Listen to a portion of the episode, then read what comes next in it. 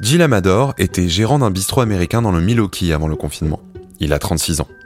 Le restaurant a fermé, alors il a postulé pour un job beaucoup moins bien payé dans un entrepôt Amazon. Gina Turasubel a 50 ans. Elle dirige sa propre entreprise de 4 employés à Wilsonville dans l'Oregon. Son métier Conseiller ses clients sur leur facturation. Ce sont des chiropracteurs, des masseurs, des acupuncteurs. Tous ont dû fermer pour respecter les mesures de distanciation sociale. Résultat, ses revenus sont passés de 12 000 à 2500 dollars par mois. Pas assez pour payer son loyer et celui de sa maison. Elle a déposé un dossier pour obtenir des aides de l'État et une candidature chez Amazon, même si elle est beaucoup trop qualifiée pour le poste. Scott Farig a 30 ans. Il travaille dans la musique. Il s'occupe des tournées de plusieurs artistes. Plus de concerts, plus de revenus. Il s'apprêtait à acheter une maison près de Nashville, mais bien sûr, il a dû abandonner son projet. Et surtout, il a envoyé sa candidature pour un poste chez Amazon. Depuis le début du confinement, le géant américain a ouvert 175 000 postes dans ses entrepôts du monde entier. Pendant ce temps-là, aux États-Unis, des dizaines de milliers de commerces et d'entreprises étaient obligés de licencier par millions. Alors, est-ce qu'Amazon et les plateformes web sont les grandes gagnantes de la crise du Covid-19 Orange vous présente le mémo. Bonjour Marine. Bonjour Germain. Bienvenue dans ce numéro du mémo consacré au confinement.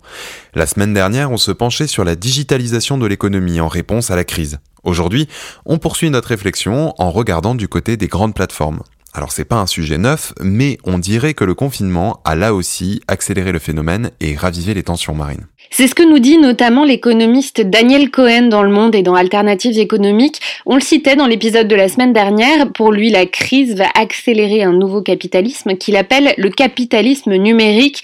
C'est justement celui des grandes plateformes, des Amazon, Airbnb, Deliveroo, etc. Et pour l'instant, que disent les chiffres? Est-ce que les grandes plateformes de e-commerce ont vraiment tiré leur épingle du jeu dans cette crise? C'est mitigé. En fait, on dirait qu'il y a surtout un très grand gagnant dans cette crise, c'est Amazon, qui ne connaît pas du tout la crise dans le monde entier. Je lis sur NBC News que l'entreprise de Jeff Bezos subit même une demande trop importante pour ses infrastructures. Le trafic a bondi pour atteindre 2 milliards et demi de visiteurs en mars, c'est-à-dire 65% de plus que l'année dernière à la même période. Hmm, et les autres acteurs? C'est beaucoup plus difficile pour d'autres entreprises comme Airbnb et Uber, bien sûr, qui dépendent directement de nos déplacements, de nos vies sociales. Pour eux, la crise est compliquée, comme dans la plupart des commerces d'ailleurs, tout secteur confondu. Quelques semaines après le début du confinement, à Seattle, Uber avait connu entre 60 et 70% de chute d'activité. C'est ce que je lis sur le site d'actualité des nouvelles économies, Cori. Et Deliveroo s'est trouvé contraint de demander de l'aide à Amazon. Oui, le service de livraison de repas a connu une chute d'activité majeure avec la fermeture fermeture des restaurants. C'est ce qu'on peut lire dans le Guardian. C'est surtout la fermeture des grandes chaînes des fast-food qui a beaucoup coûté à l'entreprise. Alors ils ont réagi, les livreurs se sont mis à transporter des courses alimentaires en partenariat avec des chaînes de supermarchés, mais ça n'a pas suffi. L'entreprise a donc appelé à l'aide Jeff Bezos. Le patron d'Amazon avait déjà déclaré ses intentions de prendre une participation au capital de Deliveroo il y a un an. L'autorité britannique de la concurrence et des marchés avait refusé cette transaction qui, selon elle, allait à l'encontre des principes de la concurrence. Mais à circonstances exceptionnelles, décision exceptionnelle, l'autorité britannique a finalement changé d'avis. Hmm.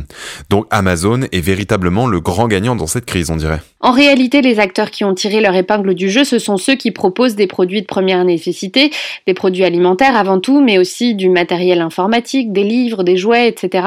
Et bien sûr, Amazon est le premier d'entre eux. D'ailleurs, l'Obsoco, l'Observatoire Société et Consommation, relève que de plus en plus de Français déclarent acheter sur Amazon. D'après Kantar, les parts de marché du géant s'élevaient à 22% en 2019. Le fondateur de l'Observatoire, l'économiste Philippe Moati, rappelle dans une tribune dans Le Monde que l'enseigne se voit concurrencée de plus en plus par d'autres plateformes. Alibaba, le chinois, qui a bâti un site en Belgique, mais aussi Google ou Facebook qui accélèrent sur le e-commerce. Pas d'acteur européen dans cette course, si ce n'est le français Cdiscount qui tient bon an mal an sa place et quelques sites qui occupent des niches comme Vinted pour les vêtements de seconde main ou Mano Mano pour le bricolage. Mais les commerces rouvriront un jour les consommateurs retourneront dans les magasins. Oui, mais ce qu'on peut anticiper, c'est que les habitudes des consommateurs changent durablement. Forcément, ils vont trouver pratique de se faire livrer, d'autant plus quand on sait que la crise du Covid-19 ne sera pas terminée du jour au lendemain.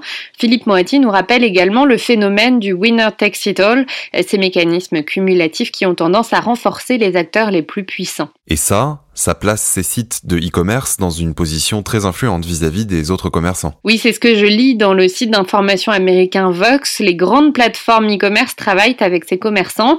Elles commercialisent à la fois leurs produits et ceux de tiers, des enseignes, des indépendants, qui ont de plus en plus besoin d'être présentés sur ces sites et qui sont en concurrence avec les produits Amazon. Et d'autant plus en période de confinement. Euh, Birkenstock, par exemple, la fameuse marque de chaussures, avait choisi de déserter la plateforme. Et eh bien, avec la fermeture des magasins, elle y est revenue. On peut de nouveau voir des Birkenstock et les acheter sur Amazon aux États-Unis.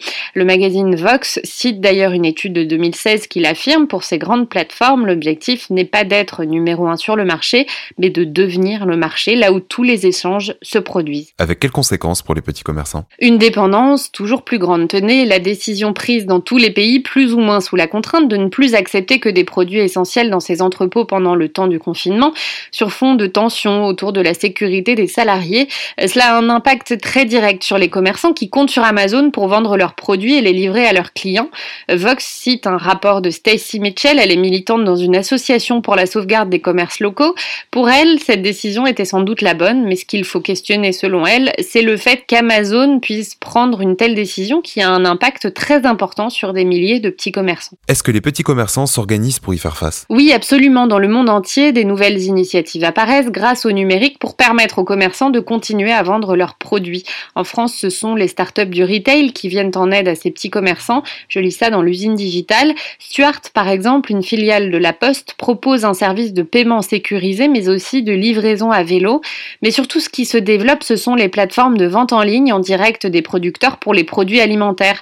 Euh, en France, par exemple, sur France Bleu, je vois que la Chambre d'agriculture du Rhône-Alpes a créé une carte interactive pour trouver les producteurs qui en vendent en direct. Même initiative du côté de l'Agence de l'alimentation Nouvelle-Aquitaine. En deux jours, 1300 producteurs s'étaient inscrits sur le site pour 40 000 demandes enregistrées. Ce serait la revanche des petits commerçants et du local contre les gros. Peut-on s'attendre à ce que cela perdure? Cela dépendra surtout des consommateurs. L'économiste Philippe Moati sur France Culture nous explique que les consommateurs sont scindés en deux groupes en réalité. Euh, ceux qui poursuivent leurs efforts pour consommer moins mais mieux, plutôt les CSP à fort bagage culturel, et ceux qui ressentent une grande frustration à cause du confinement et commencent à se relancer dans des comportements d'achat plus consuméristes, notamment grâce au e-commerce. Deux visions du monde qui cohabitent donc et qui dessineront nos modes de consommation post-confinement. Merci Marine et merci à tous de nous avoir écoutés. Comme toujours, n'hésitez pas à partager cet épisode et à vous abonner. Tous les articles qui ont servi à la rédaction de ce numéro sont en description. Et moi je vous dis à la semaine prochaine pour un prochain numéro du Mémo. C'était Le Mémo, un podcast orange.